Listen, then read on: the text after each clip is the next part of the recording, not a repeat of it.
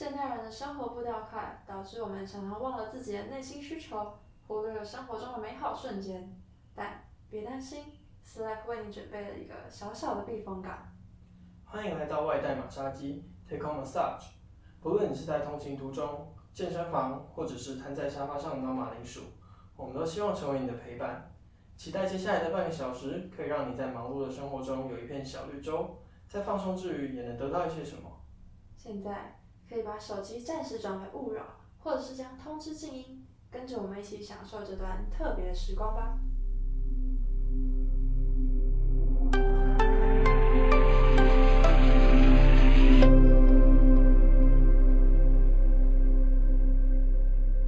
嗨，我是 Slack 的博宇。嗨，我是玉涵。哎，博宇，你这学期到底修了几个学分啊？我觉得我应该算超少的吧，就是因为我既没有修外系的课，对，然后也没有选很多其他奇奇怪怪的选修，所以我目前在十六学分。太夸张了！你知道我几学分吗？嗯，二十五吗？我们学校上限好像二十五啊。我学校上限三十二，然后我这学期选了三十一学分，好像。什么鬼？为什么？等下为什么你可以修那么多学分？就我们有一些比较轻松的选修课是可以上修到大三、大四，然后还有一些研究所的课程也可以往上修。研究所，你是修就是医学系研究所吗？还是其他研究所的？其实，就是我研究所其实想要去外校的，所以我在我们学校修的研究所的课程是跟法律有关系的，超酷。啊，所以你现在是法律研究所的课？对，就会上一些什么民法啊、刑法，我还上过智慧财产权法之类的，就蛮有趣的。对啊，所以三四十学分其实应该很接近、很接近高中了吧？像高中如果真的要按照学分数算起来，应该是就是每天八节，然后上完五天应该是四十，所以应该很接近高中生活吧？确实，但有时候是要上那种晚上的课，就是我有那种六点上到九点的，高中可能比较少这种，除非你去补习吧，才会上到那么晚。可是你有没有觉得，就是在大学上，就不要说上早八到晚五，就光你就光上一个下午的课，你就觉得超累，累爆。真的，我光是什么三点上到六点的那种微生物及免疫学，我就上到快死掉，就最后一节课的时候都会有点弥留状态了。但就感觉大学体力差距好像跟高中有点落差有点巨大，因为高中就算你整天休这样，早上四堂课，晚上三堂课好了，相较于现在那种三堂连在一起的课，感觉现在反而还比较累诶。对啊，那而且那时候有的人晚上我要去补习，就是他补习完可能已经十点十一点，那个我都不知道那时候怎么活过来的。我那时候会早上七八点的时候到学校，晚上的时候他去补习，不到十点多，觉得好可怕。好，虽然说是这样说啦，不过你有没有觉得，就是其实高中比起大学，虽然要上满八，然后甚至还要接补习，但好像也没有这么累耶。对啊，高中感觉就是塞满了必修课，大学必修课不一定会满，而且还有选修课，我觉得自由度是比较高啊。哎、对啊，所以虽然说那时候高中要上早八到晚五，有时候甚至还要接着补习，但那时候好像没有现在累，对吧？对啊，哎、那所以你觉得整个看下来，你觉得高中跟大学到底差在哪里？为什么有时候会觉得哎、大学好累，但其实没有上那么多课，然后哎、高中好像没那么累，但其实我们花了很多时间在上课。感觉高中有一个优点就是基本上很少需要换教室的状况，然后就是那种老师来跑班那种感觉。确实，因为在大学里面，其实不管是必修还是选修课，它有可能教室都在不一样的地方。然后，如果你的学校又刚好比较大，比如说什么台大，应该算蛮大的嘛。像我们学校的话，有时候就是要一直爬楼梯之类的，所以中间这个移动好像也会耗费掉一些精力。确实，但如果是就是比较小的学校的，我觉得就还不错，就不至少不需要骑脚踏车去赶下一堂课。但有时候搭电梯会搭到很气，然后爬楼梯又很累，因为大学生嘛，就体力有点急剧下坡了，爬个三四层楼就会很喘很喘。啊，那所以你觉得就这个东西，我觉得应该比较不是主要原因吧？你觉得主要原因应该是什么？高中比较像是每堂课就四十五分钟还是五十分钟？跟学校好像不一样。我我们学校是五十分钟，真的假的？那我们学校，好，我忘记了，对不起。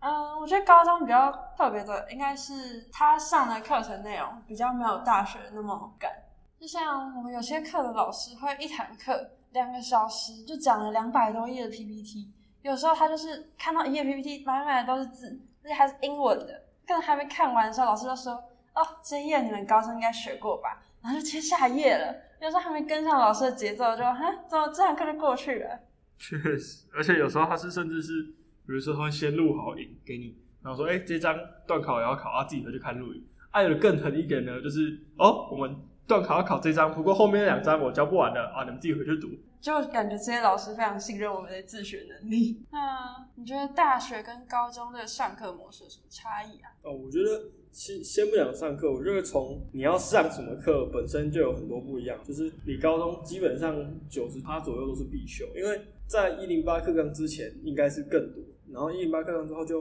慢慢加了一些选修的东西。可是你跟大学比起来，还是有很多很多的不一样，因为毕竟大学除了应该说大学的话，应该是差不多五十趴必修吧。然后看你科系不一样，有的甚至是你九十趴是选修，对，所以我觉得光选课本身就不太一样，而且你大学的上课时间是可以自己安排的，或者说你想要上哪一堂课，你那堂课的时段你有空你就可以去上。但相反的，如果你今天有一个下午你想要去做别的事情，比如说你有一个固定的下午想要去打工，或是你想要固定去实验室做实验，那你那个下午就不要排课。所以我觉得这是高中跟大学第一个课程上选课上有很多很多差异的地方。嗯，对我来说可能就是自由度比较高吧。你还可以自己选自己什么时候上课，要上什么课，要不要把整整天的课都排在一起啊？然后多留一天，比如说星期一或者星期五整天空着，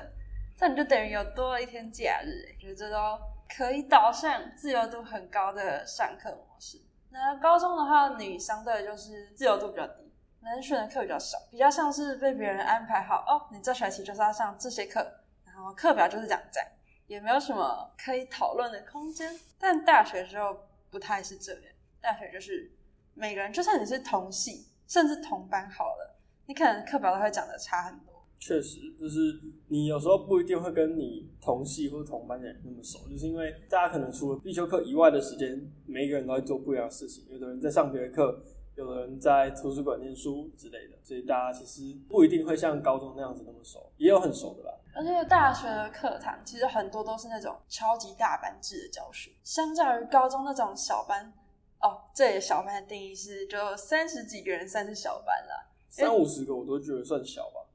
因为有些人可能会觉得，哦，五六个人那种才是小班，就是太补习班那种家教式的教学的话才是小班。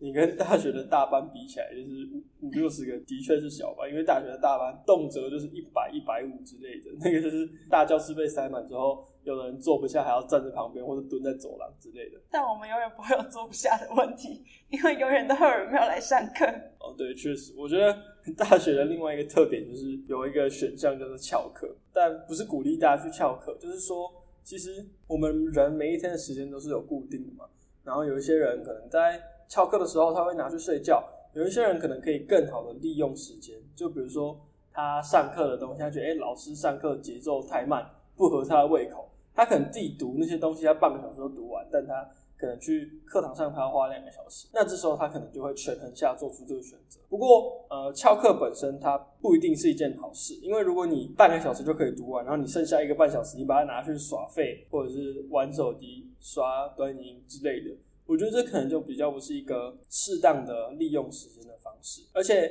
更进一步来说，其实课堂上训练的也是你未来的能力嘛。有时候你觉得你读完了，可是可能老师还有一些更多想要教你们的，那甚至是你要坐在课堂上想办法把老师的话听懂，这可能也是你未来很重要的能力啊。你未来进公司总不可能说，哎、这主管开会开太慢了，半个小时可以开完的会，他要开两个小时，不去开会了，然后那你可能明天就不用来了。真的感觉有些时候上大学课有点像在训练人的雅量吗？所 我觉得，就算你自己懂了，可能老师，因为他毕竟是有很丰富经验的那种，比如说教授啊，或者是我选法律学生啊，就是会有那种可能已经执业了三十年的律师来上课，那种的话，就是你可以多得到他的一些人生经验，像是我学民法好了，他上课他就摆明了说，好，我就是教法条，我就会从一条一条这样往下讲。这样听起来是不是有点无聊？但是呢，我觉得他上课的风格比较像是透过这一些法条带出他接过的案子，或者是他听过的一些比较有名的案例。然后我觉得这些都是蛮可以促进我思考，然后也是很有趣的。哦，所以其实法律类的课教授可以带给你们的，其实就是他所碰过的经验。那我觉得相对来说，比一定比你自己读法条会更有趣吧。真的，而且其实法条是死的，然后人是活的，就有一些你可能看起来就是哦，这很合理啊，这法条就是这样，它应该规范的已经很完全了吧？但总会有一些事件是，呃，好像好像法条好像约束不了他，但他听起来就是错的啊，就是会有这种状况发生。那这种时候就是要训练我们怎么去解决这些事情。对啊，所以我觉得其实。因为很讲到的这一点，也很大一部分反映了高中跟大学不一样。就是高中你在上课，你学到的是科目的知识，然后跟怎么去活用这些知识在考试上。可是我觉得大学你学到的不仅仅是考试，而是你要怎么把这些东西应用在未来，你要怎么去把这些专业科目应用到你之后要做的工作里面。所以除了课程跟一些需要完成的作业的难度都会变高。也会需要更多，就是你要额外去搜寻，或是去询问老师说，哎，所以这个东西，比如说在呃法庭上是怎么被运用的，或是有没有什么额外的判例之类的。嗯，而且就是感觉高中比较像是被动性的接收很多很多的知识，但大学比较像是你在接收之余，还可以去额外的搜寻那些不同的东西，像是比如说老师就丢给你一篇论文好了，你可以自己再去找。这些论文有没有什么可以延伸下去的主题呀，或者是你比较有兴趣的案例？觉得这些都是大学可以学习到一些能力。对，而且说到这个，我觉得大学还可以培养一个很重要的能力，叫做分工合作。就是我不知道听众们有没有听过，在大学里面有两个很重要的东西，一个叫做共笔，一个叫做考古。这两个都是需要大家合作去完成的。不过我们学校目前才第一次刚开始做共笔，玉涵，你们学校大一有做过共笔？行之有年呐，我们是从大一进来，光是什么普通生物学、普通心理学这些听起来比较简单的课程，也都会做共笔。但是我听过有一些学校的医学系是这种比较简单的科目就不会做，只有到之后大三啊上那种解剖、组织那种比较难的科目才会上。对，我们好像也是，就是到这一学期开始有上一些医学专业科目，就是要国考的科，比如说生化。然后才有开始在深化做共笔跟考古的同整。啊，by the way，就是共笔呢，是有点像是大家一起做一份笔记的那种概念。那每个人就只要贡献，比如说一堂课或者是几堂课的力气，你就可以得到整个学期每一堂课的很精华的笔记。而且共笔的话，只是共笔的全名就是共同笔记啊。然后它有点像是古代阶级制度，就是最大最大会有一个什么共笔长，或者是。有些学校是学艺，然后共笔奖，他就会分派给每一科，就会有每一科的负责共笔的负责人，然后再往下就是哎每一个小组的组长，然后再往下就是就是底层的工人，就是要去负责统整记录每一堂课。然后我觉得共笔的好处就是，只要大家是都愿意付出心力，那大家就可以得到一份。完整而且易读的笔记，而且其实共笔，我个人觉得还蛮有用的。就是你可以不用去花超多，可能十倍的时间去读那些原文书，然后看到啊，天哪，一大堆都不是考试重点。相对，你就只要读一些比较简单的，然后被统整过的知识，基本上就可以把这堂课给解决。哎，所以玉涵，听起来你觉得一个共笔可以让你好好度过这堂课，是不是感觉会轻松很多？轻松超级多，就这样看原文书。就像是你把这整个生物化学的知识吞进去，没有系统的。但是呢，看过共笔啊，或者是写一些考古，你可能会更好抓住这个老师想要考的一些重点，或者是他最想要你接收到的核心知识。对我来说，很有办法系统化的去吸收这些知识。哎，玉涵，所以这样听起来，你是不是都喜欢就直接读共笔，然后考试可能过一过？对啊，轻松又有效率。那你那个前面说三十一学分，就是都在水啊，就是搞不好你三十一学分都是呃随便凉凉的课，或是就这样读一读就过了课。哎，没有，我觉得我选的课都是我很有兴趣的啊。我有兴趣的话，我就不会去看它是不是甜的，是不是凉的。哦，应该有一些听众会不知道甜跟凉是什么意思。甜的话就是那个老师会给很高的分数，就每个人都很高，可能都九十几这样子。啊，凉的话呢，就是。他可能不太会点名，或者是上课的时候你可以做自己的事情。啊，我有遇过，就是上课会灯全部关掉，然后放电影那种快乐的课，就是真凉课，就是你可以在上课躺在一个舒服的椅子上，然后看电影或是睡觉之类的。哦，而且凉课我记得是作业跟报告也都偏少，对吧？没有啊，就是看每一堂课属性不一样但通常我们叫它如果叫它良课的话，就是这种各种 loading 都会比较小。但就有些人选课的标准就是有兴趣或者是喜欢，对那堂课觉得哎，好像可以学到一些对未来有帮助的能力，像是我。哦，我觉得我也是，就是我之前在大一下的时候就选过一堂跟音乐相关的课，然后那堂课超酷的哦，它是就是我们要请一个组员，然后去找他的阿公阿妈，就是应该说每一开始的话是每个组员都回去问，然后有一些回去问呢，阿公阿妈会得到说他们以前有一些民谣。然后那种民谣就是那种山西民歌之类，你在 YouTube 搜寻是搜寻不到的。对，然后我们就要去采访那个阿妈，然后去呃，就是了解哎，跟他这首歌跟他自己本身小时候相关的故事。然后像我们那时候采访到的一位阿妈，她就是来自金门，然后她就是真的遇过炮战，然后再被炮就是轰到过的那种。然后那首歌就是她之前在大陆的时候学到的。我们去采访她完之后呢，第一次采访完，我们回来就要把。我们收集到了这首民歌，自己改编，然后我们那时候就把它改了，有一个现代的感觉。然后最后第二次二访的时候，我们就再问一些问题，然后并且表演给那个阿妈听。哎，然后最后中间这个过程再全部拍起来，然后剪成一个大概十五分钟、二十分钟左右的纪录片。然后我觉得虽然这堂课就是你光听这个作业就知道超爆硬，就是你要写纪录片脚本，然后你还要改编整个乐曲，然后你还要整组人去练一些乐器，然后把乐曲在现场呈现出来，中间一大堆工作，但我觉得最后弄出那个纪录片的时候，我超有成就感。所以虽然那时候学长姐说，哎，这堂课超硬的，那个作业超爆硬，然后我还是坚持要选，就觉得超好玩。最后也觉得 是非常让我有有收获的一堂课。我有选过一堂课，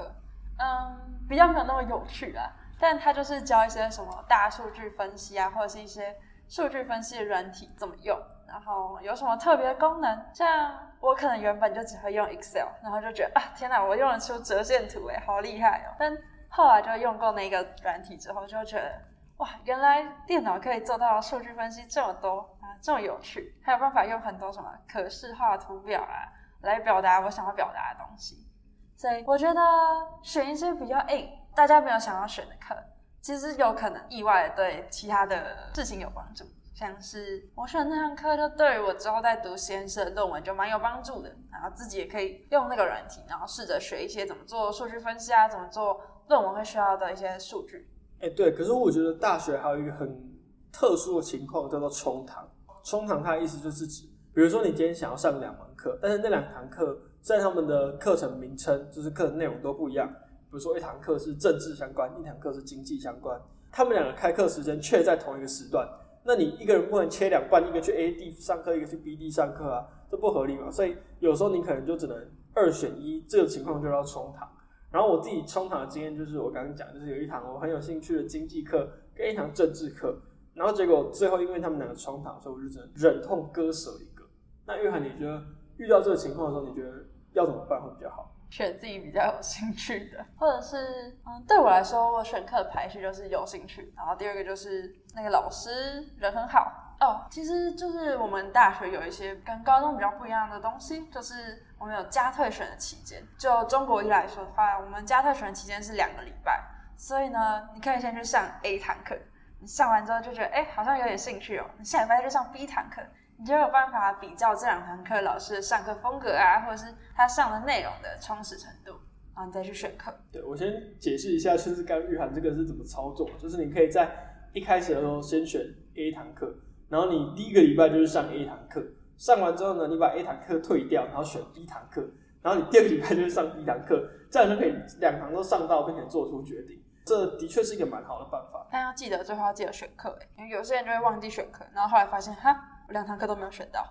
哎，那玉涵，所以听起来感觉我们两个都是为了兴趣而选课的人类。那会不会有一些课是你选了之后，结果别人叫你不要选，说哦，那个你又用不到，或是哦，那堂课你现在学，可能五年、十年之后才会用到，你干嘛现在学？我觉得人生没有什么白走的路啦，就是你现在学了一些，你可能真的要实习啊、临床的时候才会用到的一些技能，像是。我现在就选急诊，还有什么心电图，我觉得这些东西都是在现在的大二阶段是比较不会用到的。但是在以后，比如说大五、大六，我进医院好了，这些技能都是可以直接拿来用，而且是非常好用、非常必须的。像这种东西，我就觉得不会是白学的。就像呃，不知道大家有没有听过 D card 有一个。人，他叫 Leo，他会一个蛮特殊的表演吗？就是手笛，他会用手，然后当做笛子，然后可以吹出一些音调起伏。那我觉得这种东西其实也蛮有趣的，就是你在拍影片的时候，可能会意外造就一些很特殊的效果。他当初学的时候，一定不会想到他之后可能人生二十年之后，可以在影片上用出手笛，然后造成一个啊旋风。我会手笛，你说这个吗？谢谢你，太有用了。哎，所以我们刚刚聊那么多，就是关于课堂上选课上的差异。那你觉得在大学里面跟高中里面老师有没有什么不一样？我觉得相较于高中那种少班式教学，老师有办法很关注到每个人的学习状态。大学可能就比较偏，老师不会去一个一个去关注你每个人的学习状态怎么样，那也不会去说什么，哎，你需不需要特别辅导啊之类的。他就会说：“哎，这一堂课我有把我想要教的知识点带到，那应该就够了。”然后他下课就会走掉。那如果在这种上课的时候有遇到问题的话，可能就只能去询问助教了。哦，对，那我补充一下，就是助教呢，他们原本的身份可能是研究所的研究生，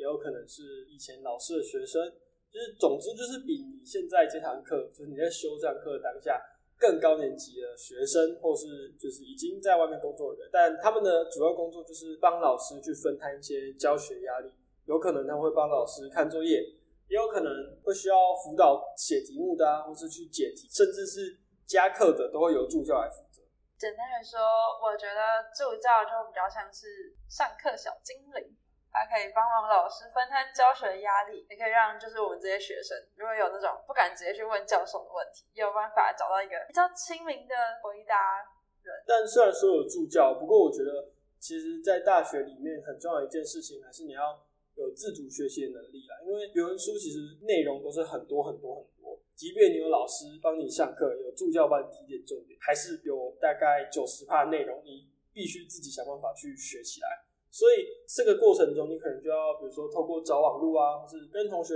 合作去整理一些杂七杂八的资料，或者像前面刚好提到，我们去做共笔，那有大家的分工配合，大家都可以学得更轻松，然后也可以把整个我们应该学的知识都好好的学起来。